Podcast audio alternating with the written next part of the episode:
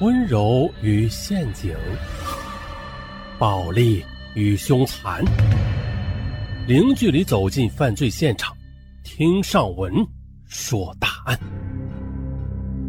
本节目由喜马拉雅独家播出。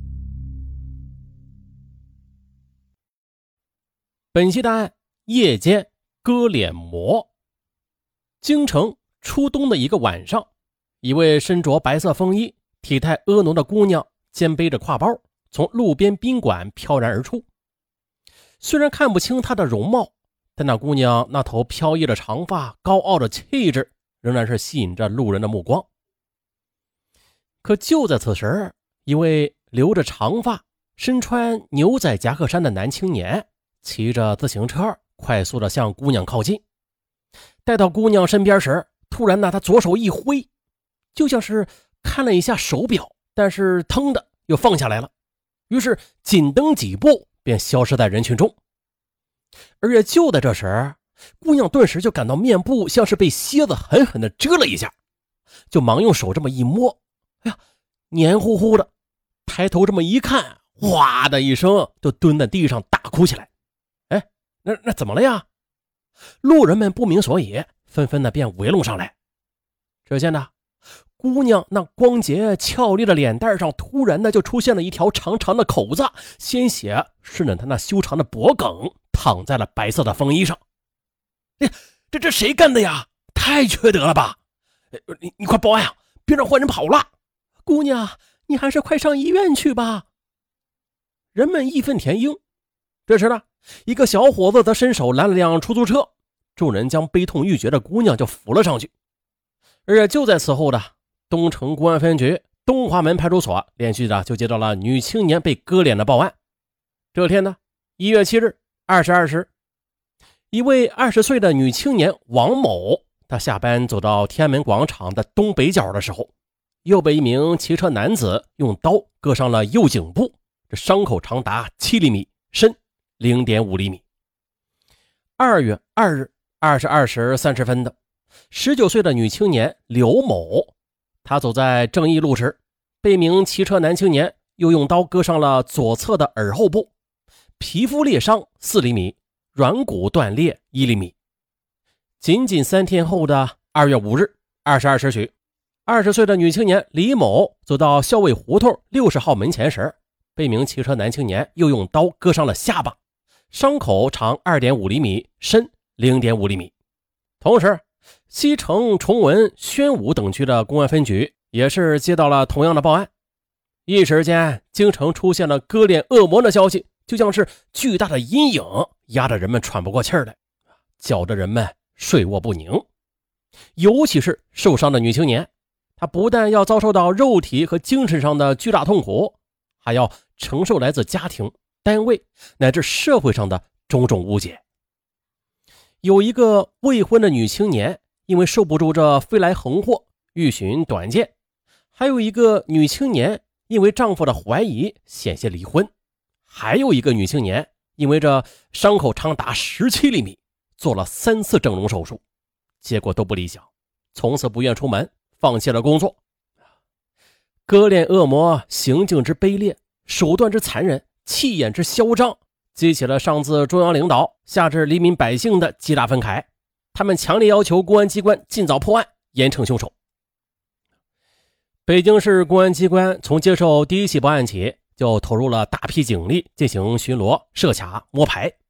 可是这偌大的京城，人海茫茫，欲寻这大海中的一滴，谈何容易啊！而这边，或许是这狐狸，它嗅到了猎人的气味。也可能是割脸恶魔自感罪孽深重吧，作恶一段时间之后，就突然的消失了。一直到了一九九三年的一月十日二十一时许，在华侨大厦工作的十九岁女青年梁某，她在下班啊走到这大厦南侧通道时，被一骑车男子突然的用刀割伤了左脸，这一刀就致使其上唇部的左侧。出现了一个横形的锐器伤口，缝合二十二针。这割脸恶魔在消失几年之后的又出动作孽了，并且此次作孽较之前有过之而无不及。一九九三年一月二十九日二十一时三十分，在贵宾楼饭店工作的二十二岁女青年王某，她在下班走到饭店后边的一条小胡同的时候，被骑车男子用刀割伤了脸部，伤口长五厘米，深零点五厘米。一九九三年五月十日二十一时十分的。在西苑饭店工作的二十三岁的女青年张某，她在下班走到东单二条胡同时，被一骑车男青年用刀割伤了左侧颈部，伤口长达四厘米，深零点五厘米。面对着一桩桩、一件件的割脸罪案，首都广大公安民警怒不可遏。他们既要面对受害女青年那一张张惨不忍睹的面孔，啊，一双双愤怒、悲哀、无奈，却又。充满着期待的目光，又要承受着来自社会方方面面的指责、抱怨，别无选择的，他们必须全身心的投入到擒魔的战斗中。不过，由于现场无任何作案痕迹，这受害人又都是在夜间遭遇毒手的，无辨认条件，并且这割脸恶魔又是打一枪换一个地方，作案时间还有地点什么的都是无任何规律的，侦破工作就十分的被动。公安机关便请刑侦专家根据受害女青年提供的点滴线索，啊，模拟出了割脸恶魔的画像，便张贴在全市。于是又动员人民群众积极的去提供破案线索。可是，这割脸恶魔在猖狂了一段时间之后的，又隐匿在了夜幕之中。转眼的，到了一九九七年了。这一年的十一月一日晚，北风呼啸，气温骤然下降了十几度。这天，女青年夏某紧裹着大衣，匆匆的往家赶。可是，刚刚走到和平宾馆附近的一条小胡同时，一条黑影骑车就迎面的向她扑来。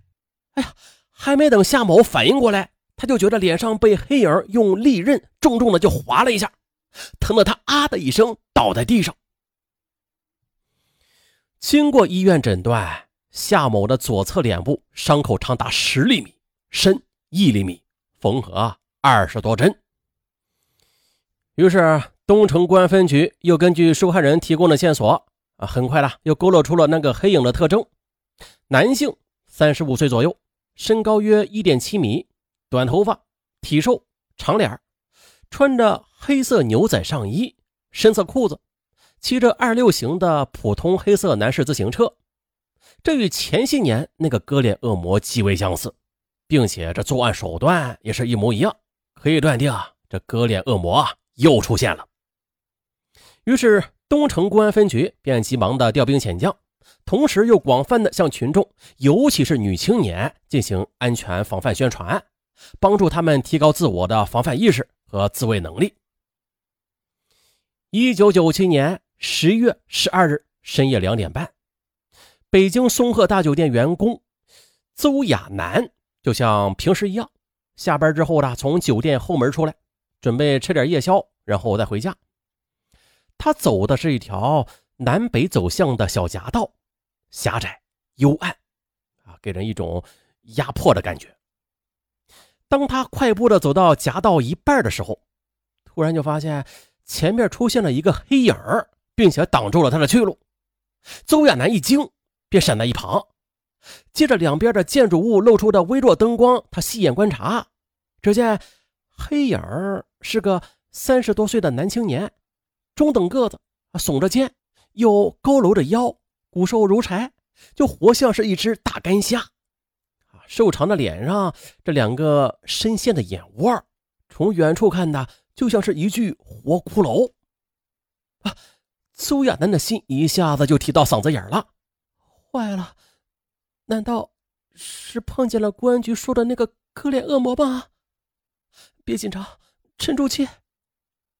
邹亚楠暗暗的给自己打气儿，便握紧了拳头。而此时，男青年就犹如一头面对羔羊的恶狼，凶相毕露，一步步的逼向了邹亚楠，右手则慢慢的从口袋里抽出了一把。闪闪发光的匕首猛的就朝他那白皙的脸上割去，邹亚楠则条件反射，把头就闪向了一边。只听“噗呲”一声，刀子划过了胸前厚厚的衣服。啊，他抬脚想跑，但是他的身体已经被男青年牢牢地抱住。